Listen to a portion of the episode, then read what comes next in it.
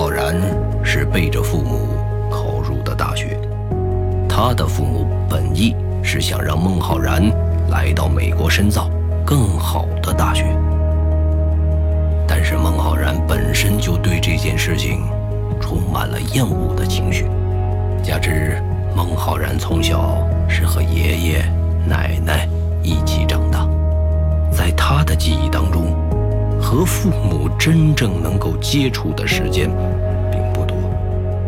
他本身也在抵触和父母生活在一起。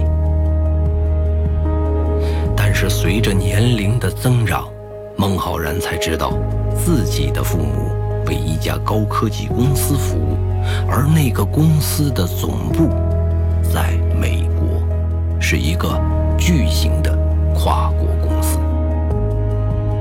如果孟浩然想，他的父母完全可以让他上全世界最好的大学。但是对于孟浩然来说，在熟悉的地方生活高于一切，所以他宁愿选择在家门口的大学。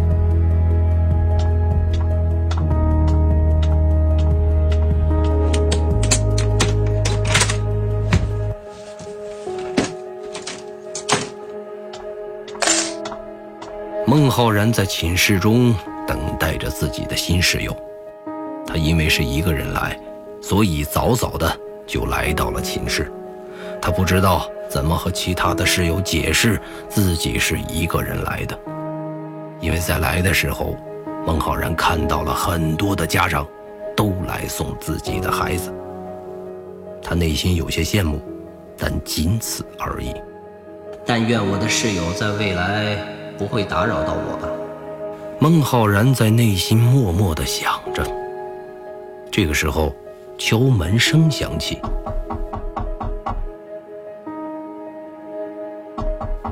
孟浩然坐在床边，并没有去开门。门被敲过之后，无人应答，紧接着就是开锁的声音。一个高个子的男孩拖着行李。走了进来，他以为寝室中没有人，但是当他打开门的时候，看到了坐在床边的孟浩然。这个高个子的男孩眼睛一亮，但随即又暗淡了下来。找到自己的床位，把行李放下，也坐在了床边。你好，我叫孟浩然。你好，我叫黄潇。这就是他俩第一次相遇，非常的平淡无奇。但是命运就是如此的有趣，就是这样让两个人成为了好朋友。本来大学的寝室是四人制的，但是没有想到，这个寝室的另外两个人根本就没来报道，床位就这样空了下来。结果，孟浩然和黄潇顺理成章地把寝室整理成了双人的寝室。他们两人大多数的时间也是在寝室当中度过的，对，就像普通人一样，打游戏、看小说、看电影、发呆、睡懒觉。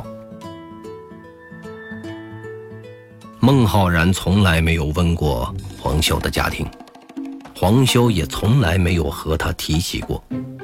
孟浩然只是觉得黄潇挺神秘的，从来没有听他提起过家里人，也没有见过他和家里人打任何的电话或者任何的联系。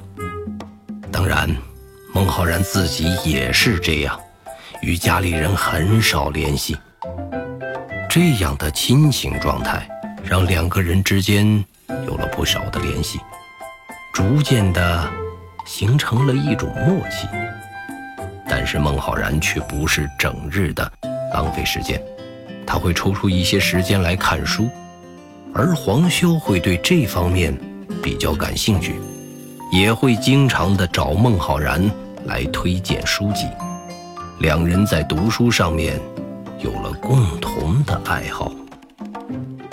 尽管如此，在孟浩然的眼中，黄潇依然是自己生命当中的一个过客。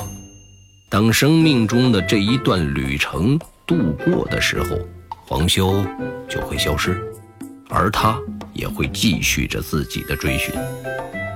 当然，孟浩然也会继续自己的生活。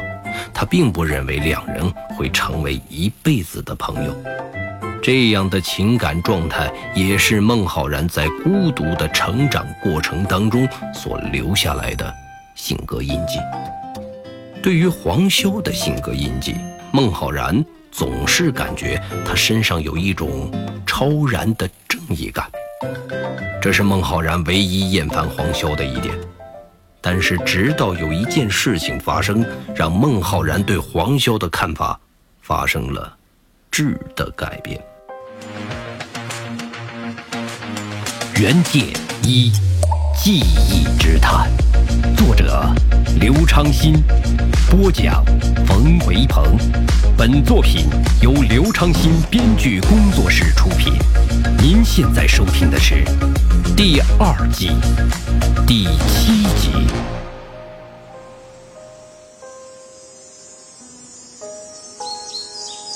大二的暑假，两个人都没有选择回家。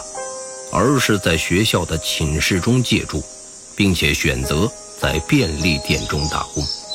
当然，打工的目的对孟浩然来说，仅仅就是打发时间、体验生活，仅此而已。孟浩然记得那一年的夏天特别的热，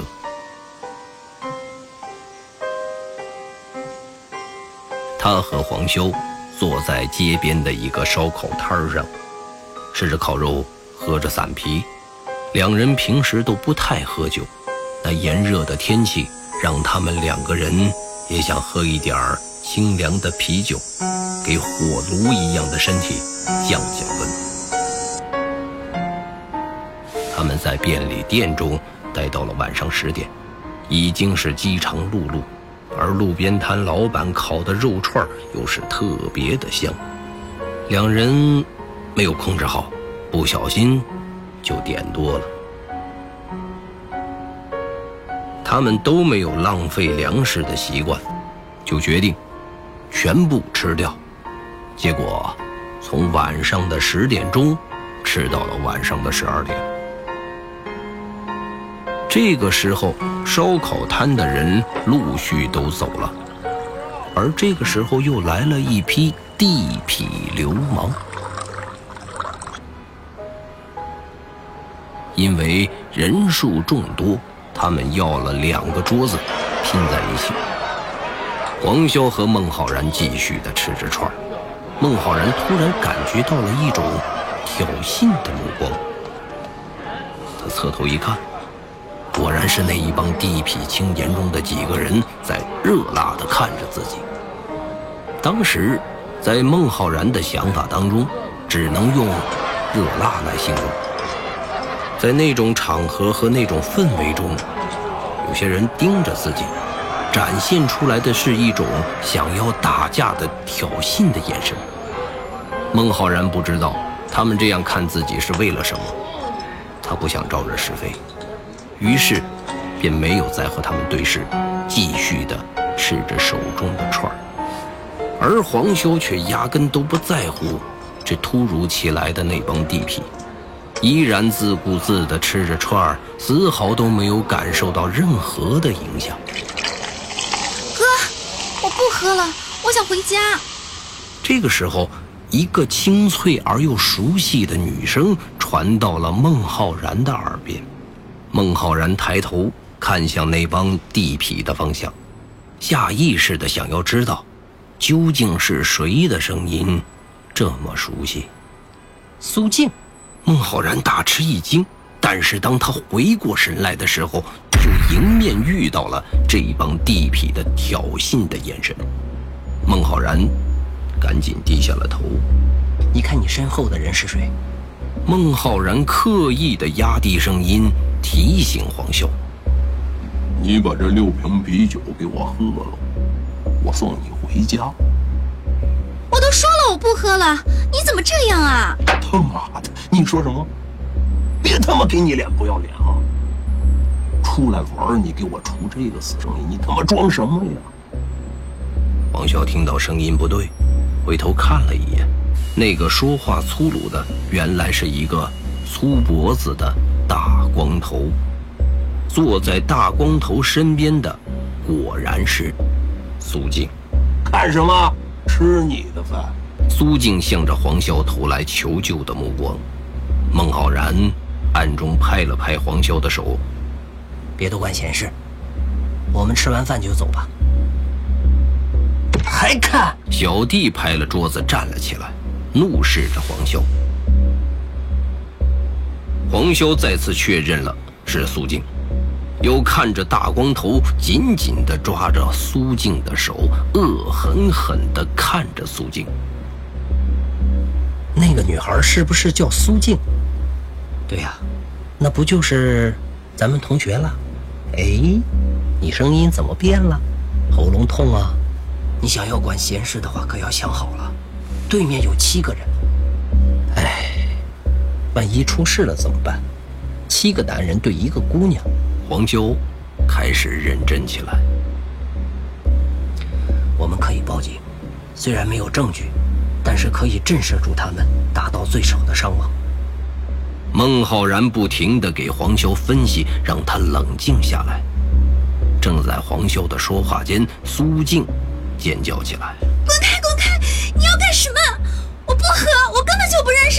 大光头按着苏静的手，在给他灌酒。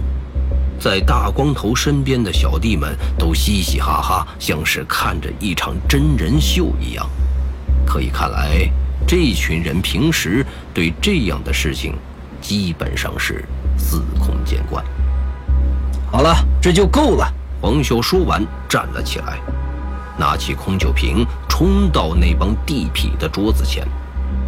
大光头的小弟看到黄潇冲过来，以为他不敢动手，站起身来准备喝止黄潇。你干什么呢？小弟这句话还没有说完，黄潇一酒瓶上去就爆了头。小弟捂着头倒在了地上。黄潇的这一行为让这帮地痞瞬间安静了，就连大光头也目瞪口呆地看着黄潇。这一切的发生犹如电光火石一般。这个时候，孟浩然还是坐在自己的位置上，不敢相信眼前的这一切。放开他！黄潇用命令的口吻要求大光头。大光头的其他小弟准备上前揍黄潇，却被大光头制止住，放开苏静，对着黄潇抱拳：“出手挺狠的，敢问兄弟滚哪里？”大光头的话还没有说完，一个空酒瓶就在大光头的头上爆炸了。大光头也应声倒地，其他的小弟犹如疯了一样包围住了黄潇。黄潇在往后退，靠到了墙上。烧烤摊的老板一看要出事，赶紧打电话报警。苏静看呆了，他第一次看到男生们打架，他吓得躲到了一旁。几个地痞把黄潇围起来。黄潇背靠着墙，让自己身后有依托。地痞的拳脚噼里啪啦地砸在黄潇的身上，黄潇只能抵挡，也没有办法攻击。毕竟对方人数众多。黄潇抱着头在寻找空档。这个时候的孟浩然不能坐以待毙了，已经到了这种地步，他只能拿起板凳，狠狠地向着围攻黄潇的那批地痞扔了过去。一个地痞背部被砸中，黄潇就趁着他们分神的这个时间，一拳倒在了另一个地痞的咽喉处。重拳的地痞翻着白眼儿倒在了地上。其他的地痞被黄潇的这股狠劲儿给一下子吓住了，一个一个都在那一刻停止了动作。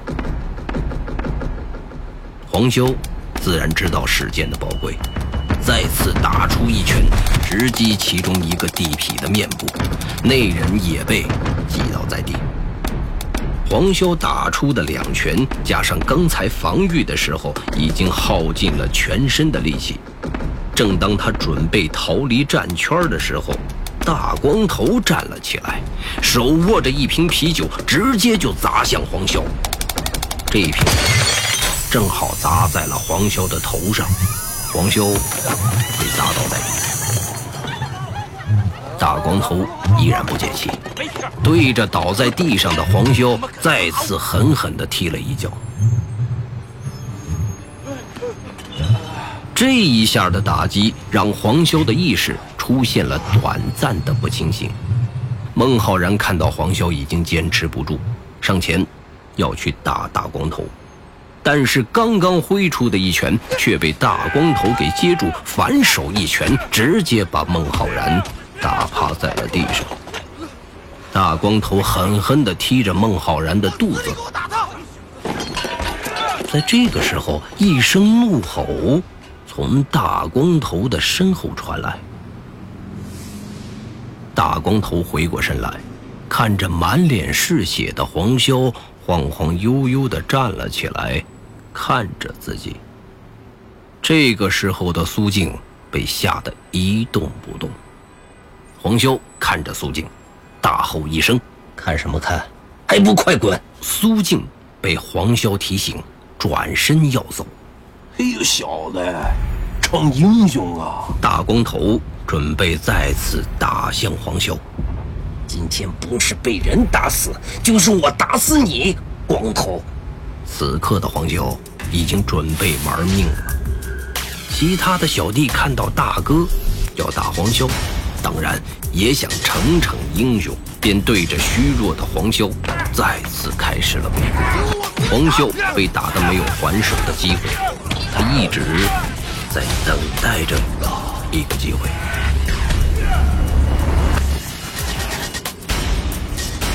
都他妈给我把他架好了！小弟们把虚弱的黄潇架住，方便大光头可以继续的攻击他。但在这个时候，大光头掉以轻心，走了过去，面对着黄潇：“看我不整死你！”黄潇瞅准了机会，一个重脚直接踢中了大光头的裆部。我操你妈！我大光头当场捂着裆部躺在了地上，其他的小弟们全都看傻了。没有想到这个年轻人竟然出手如此的狠。此刻的黄潇已经恢复了一些体力，想要继续打，但是这种气势已经把站着的其他小弟完全镇住了，每个人身不由己的开始。远离黄潇，大光头捂着裆在地上打滚。黄潇向前走着，站着的地痞都离得他远远的。他扶起躺在地上的孟浩然，此刻的孟浩然已经被打糊涂了。呵呵，下次我该锻炼身体了。孟浩然也有点激动，吞吐不清地说着话。黄潇认真的说道：“不用，我以后再也不会打架。”孟浩然愣住，他看着眼前这个充满着杀气的人，不知道为什么会说出这样的话。不远处，警笛声大响，几个小地痞听到警笛声后，开始扶着大光头跑掉了。当警察到来的时候，现场只有黄潇。和孟浩然，理所当然，两个人进了看守所。